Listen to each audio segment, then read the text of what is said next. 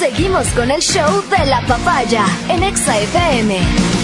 Ahora presentamos. Damas y caballeros, muestren respeto para recibir a nuestra sensei, la sensei de XFM.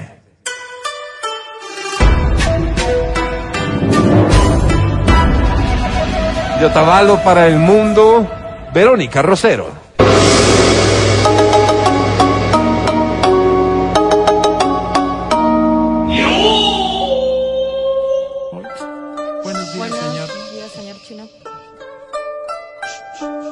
Que la violencia se aleje de tu vida. ¿De qué vas a hablar hoy, Berito? Y que la venganza Ah. jamás sea tu camino. Berito, ¿de qué va a hablar hoy? De las personas vengativas. Malas personas. Dale, Vero. ¿Y cuántas veces nosotros no habremos visto, y decías tú, e- este hecho de empatizar con las personas que han sido víctimas de un suceso, ¿no? Y si tú te pones a observar, en muchos casos, esta empatía que se generan en las películas, por ejemplo, con Pero aquel ser humano ¿puedes que se vaya, que se vaya a vengar de otra persona. Claro. Digo, has visto y, y te han llamado mucho la atención. A quienes les gusta, por ejemplo, películas, que digo yo? John Wick, posiblemente, ¿no es cierto? Eh, de, de- de aquella saga se venga de todas las personas. Y así, por el estilo, puedes ¿Qué otra encontrar- película de venganza se te ocurre ahorita? Los Vengadores. Rápido. Los Vengadores, sí. Qué bonito, ¿no? Si hay una película de venganza de los. Vengadores. ¿Cuál, Está- cuál se te Estaba ocurre? pensando en eh, el proyecto, ¿cómo es el Plan Camerún? ¿Te acuerdas de la Casa de Papel? Que habla justamente de lo que vos dices, ¿no? De, de alinearse con el más débil. Ya. Camerún, Brasil, ¿te acuerdas? Ya. Que todos Por eso se llamaba Plan Camerún, claro. Lo explica el profesor. Pero sí, ¿no? O sea, películas sangrientas en donde tú observas que la venganza es el proceso. Y que además esta venganza viene por un hecho de última, planificación, de tomar medidas, de estar evaluando las cosas. Porque mucho, mucho de lo que somos en realidad es respuesta de nuestros instintos. Aquello de hablar de ojo por ojo, diente por diente, era una forma legal de resolver conflictos en la época media. Imagínate. Eso es parte de la idiosincrasia del ser humano, es parte de su naturaleza. Pero con la evolución hemos ido aprendiendo también, nos hemos ido normando y de alguna manera esa norma hace que la convivencia resulte mucho Pero más instintivamente beneficiosa para todavía todos. somos eso. Y ahí viene el problema. Porque cuando nosotros estamos hablando de los instintos, quiere decir que no es un tema que pasa por el, el filtro de la racionalidad. No es que nosotros estamos primerito analizando los hechos y las consecuencias, sino que más bien es un pulso. Si alguien te pega, quieres devolverle el golpe. Sí. Y si alguien te pega, no de una manera física, sino desde otro estilo, lo que quieres es que pase Que por la misma circunstancia. Fíjate tú, tanto es así que cuando observas crisis de pareja Mm. a través de la infidelidad, muchas personas caen en el proceso de la venganza. Claro. No por el hecho de tener un amante, sino para que la otra persona sienta exactamente lo mismo que yo Pero estoy siempre con un plus, Vero. ¿Qué será? O sea, la Con venganza no puede ser equilibrada, sino tiene que ser peor. Claro. Entonces ahí viene el mejor amigo, el papá. Claro. Sí, Es el abuelito, qué sé yo. Claro. quiere infligir en el otro el mismo daño o mayor, pensando, y aquí viene el concepto claro de la racionalidad, pensando que con ello voy a subsanar lo que ha pasado. Y cuando ocurren procesos Pero de esta naturaleza, bien, ¿no? No sé si es que es permanente, y ahí viene el problema. Porque las cargas Eso que pueden decir. traer la venganza, sobre todo en estos procesos de venganza en donde no hay racionalidad, pues sí podrían ser peores que el hecho en sí. Oye, Vero, yo preguntaba películas, porque también aquí demostramos eh, lo- lo- lo- cuánto nos puede dominar la venganza, cuánto la justificamos. Películas en la que este vengador es el héroe de la Claro. película. Ahí está la trilogía de Búsqueda Implacable Oh, con buenísimo. Liam Neeson. Claro. Claro. Por ejemplo. Él lo que hace es vengarse. y Kill Bill. Y ¿Se es- acuerdan y ustedes es del las ídolo. películas? ¿Cómo Gracias los por el aporte, muchas no vayamos gracias. muy allá, ¿no? Kill Bill es buenísimo, Cristal. Acuérdate, ¿no? La novela. La cieguita todo el tiempo le hicieron de lado. Calla, vos te hacías, decías, quiero venganza, quiero venganza. Cuando no somos, no somos comprensivos o comprensivos con las cosas que están pasando, cuento después. nos volvemos realmente propicios para este tipo de conductas. ¿Y por qué hablo de la comprensión? O sea, podemos encontrar en el camino un montón de personas que nos pudieron haber hecho daño de una manera involuntaria. Y este daño, que sí nos ha perjudicado en nuestras cosas, que puede haber sido desde las cosas más triviales hasta cosas que han tenido envergadura, pues vamos a ver que en efecto, en efecto nos han causado dolor, que en efecto nos ha causado llanto, que en efecto nos han cambiado de alguna manera. ¿Tú crees que algo de envergadura te causa dolor, Vero? Sí, ¿no? Indiscutiblemente, ¿no? Digo, por ejemplo, una infidelidad no es un hecho simple. No. Es un hecho que, que provoca mucho dolor, mucho sufrimiento. Pero, vamos Por a ponernos una, en la- una traición en, en un negocio. En masa. Por ejemplo, Sí, como en masa. por ejemplo, fíjate tú, lo que podría ser Tu socio, ¿no? dos que te- te, personas que traiciona, trabajan en te lo roba, mismo, se queda con la empresa. Y tu mujer. y Que casos está se el plus, ¿no? casos Ahí- viene la película, ahí viene la película. Y, y tú, y tú justificas que la otra persona busque en el camino cómo alcanzar este concepto con el que justificamos todo. Justicia. O Pero sea, la o sea, justicia- perdón, perdón, perdón, confundimos. Confundimos. Ah, ok. Pero la justicia no es este concepto de que pase por lo mismo, No. de que tenga que recorrer el mismo camino, ¿Y- y- y qué sino de que justicia? tengan las sanciones que ameriten. Ok. Hablamos, por ejemplo, del tema de los socios, las sanciones que ameriten Sí, claro, aquel fue un hecho, delito, al final, pues, fue, que un delito. Digamos que ir a, a, En a el caso rayar de ¿Cuál la- sería la sanción en el caso de una infidelidad. Por Justicia, ejemplo, ¿no? fíjate, no, no sé si hay un tema de sanción Equidad. per se, No creo. pero sí hay una consecuencia de aquel acto.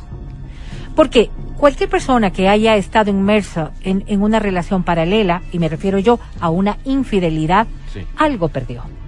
Algo perdió. Algo pierdes cuando dejas un matrimonio, algo pierdes cuando dejas una pareja, Sí. algo pierdes cuando estás, porque todos los seres humanos vamos también teniendo en nuestro recorrido algo que nos va definiendo. Pero, pero lo planteas como que esta sanción sí se justifica que yo la busque como afectado. No, no, al contrario, al contrario, ¿No? Paquito, no, al contrario. Lo que te estoy diciendo es que cuando nosotros bruto, planificamos nuestra vida en función de la venganza, Sí. Tú estás perdiendo por doble vía. En el caso de la infidelidad, por ejemplo, pierdes la, la relación que frase, Sí. ¿no? Sí, y, y en la otra, y en la otra La dignidad. pierdes, podría ser la dignidad, podría ser también tu propia interioridad. Porque cuando tú ¿Cómo se- estás qué- traicionando con otra ¿Qué es persona, interioridad, estar Es como. A ver, ¿cómo Algo como- explico? Vamos a ver, tu propia virtud podría ser tus aspectos palabras, positivos. Si es que tú estás analizando que te vas a meter con otra persona simplemente por hacerle daño a tu expareja, estás dañando a un tercero que nada tenía que ver en esto. Salado, o sea. No. Sí, que Se que cruzó, pues. Este, este es el proceso de venganza que nosotros tenemos que realmente no. Sí quería, verlo de una Daños manera tan negativa que tenemos que alejarlo de nuestra vida. Hay procesos en donde la venganza puede dañarnos tanto y sobre todo afectarnos tanto que llegan a convertirse en verdaderos problemas de carácter mental. Además que nunca es suficiente, Fíjate ¿no, tú. Verón? A ver, mira, más. qué interesante Mira eso. lo que quieres de más. Y es Salió como la que- víbora, ¿no? No, claro.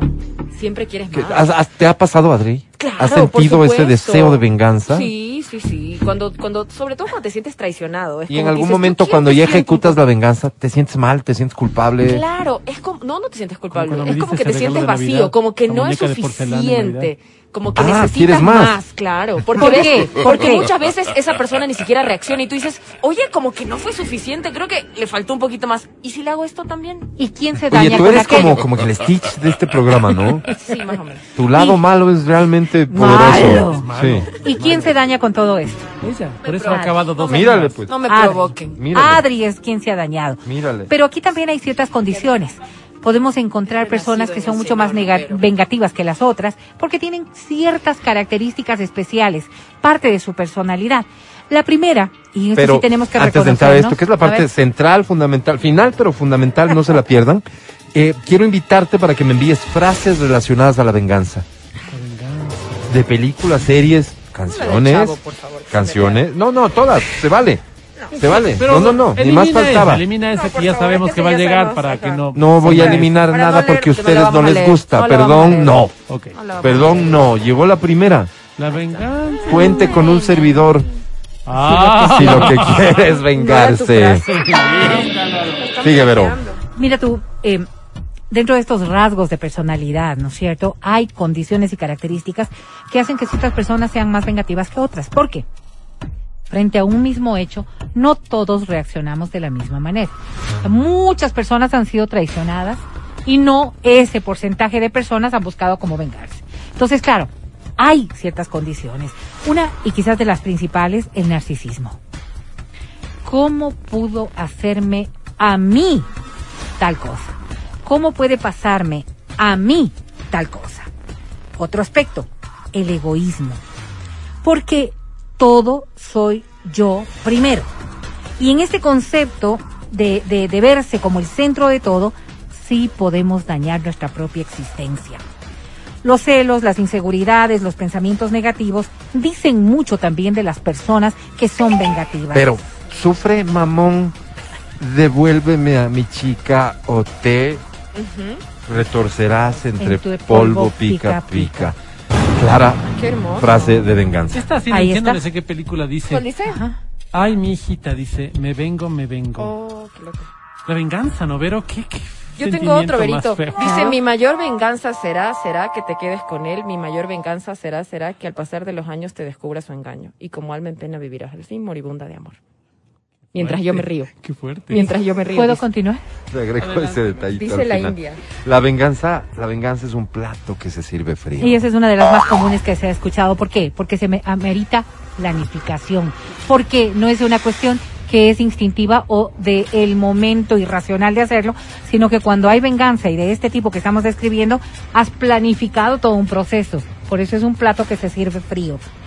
Los celos, decía yo, la Qué falta de empatía, la dificultad para gestionar nuestras emociones. Ajá. Por eso digo, no todas las personas tienen estas condiciones para poder ser vengativas. Hay que trabajar entonces en esta generación de emociones con las que nosotros nos conducimos en toda nuestra vida. Muestra poder y hasta sadismo. ¿Por qué? ¿Cómo? Porque cuando nosotros buscamos, y Adri lo decía, cuando pero nosotros Adri buscamos vengarse, Sí. ¿será suficiente o le hago más daño? Ah, siempre buscas más. Apuesto que más es así. y más. Y este más va repercutiendo también Pero, en tu propia Para terminar, vida. te Dime. pregunto. ¿Suena a venganza esta frase? ¿O más bien es el camino por el que debería optar una persona que se siente agredida? Tu castigo será verme feliz. Qué bonito, mira. Qué bonito. Qué bonito. Explícala. ¿Suena a Porque, venganza eso o no? eh, no, e- esta es la forma racional de poder, de poder, sobre todo, administrar una emoción tan difícil como la venganza. Y estaba en la misma línea. Tu venganza o mi venganza será ver que cuando te vas con ella, piensas en mí. Y viene un poco también de, de- de cierto narcisismo. Sabes que no te creas, ¿no? ¿no? En realidad, En si se fue con conducta. ella es porque quiere estar con ella, no te va a pensar, salvo... Ahora, eh, Adri hablaba. Cuando tenga que de pagar la esta, tarjeta, yo Sí. estoy feliz, no me deposita. de esta frase de de Confucio, en realidad, que es el autor, Sí. que decía antes de embarcarse en un viaje de venganza cabe dos la tumbas. Eh, fue él, Confucio, quien dijo esta frase Un y chino hace, japonés que inventó la confusión. No, y Adri. hace en realidad el tema eh, de, de analizar, más bien dicho, el tema que, que, que aborda lo que implica la venganza. Los riesgos también. Confucio, gran, gran arquero. Vamos a, vamos a decir cuánto daño te puedes hacer Tú. con un acto de venganza. Tú quieres hacer daño a otro, pero Sí, tal Álvaro. vez el más afectado seas tú. Eso es venganza igual irracionalidad. ¿Y por qué hay que manejar desde este concepto la venganza? Porque lo que deberíamos buscar los seres humanos es cómo aprender a perdonar. Ay, qué pereza. Ese es un camino mucho más, más difícil, mucho más forzado, mucho más trabajoso, Cool, pero que nos ayuda a chévere. nosotros como individuos a ser mejores. A nosotros encontrar en el camino real lo que implica la felicidad. El que perdona logra alcanzar un proceso de felicidad que el que se venga no lo consigue. Al Creo que no. Le Cuidado con Pero, pero, pero. el dicho, ¿no? Yo, por suerte, estoy aquí para ayudar. A ver. Creo que no fuiste clara. Voy a hacer ahora sí el segmento de la Sensei. No está cool. A ver. Permíteme nada más con esto que dijo Oh, Albert Sí, Einstein. somos simples personas, forzadas por venganza a realizar nuestra propia justicia. Pero cuando llamamos a nuestra venganza justicia, solo creamos más venganza. Y es así como se forja el primer eslabón de la cadena del odio. Qué bonito. ¿Les Álvaro, parece que resumí qué bien, que bonito. recogí todas sus Qué opiniones? bonito, Bueno, solo, Álvaro, solo no te tengo una pregunta, una última. Se ¿El karma tiempo. es la venganza del universo, Vero? Podría ser, ¿no? La forma en que el mundo hace justicia. Recuerden que las personas débiles se vengan, las fuertes perdonan Ok. y las personas inteligentes ignoran. Ya me vengo, ya me vengo. En esa línea cierro diciendo, el perdón es la venganza más dulce. ¿Quieres que repita? Toma nota. El perdón Perdón. es la venganza más dulce. Te aplaudo, Álvaro. Sensei, muchas gracias. Ya regresamos, no te vayas. Estás escuchando el podcast del show de la papaya de Exa FM.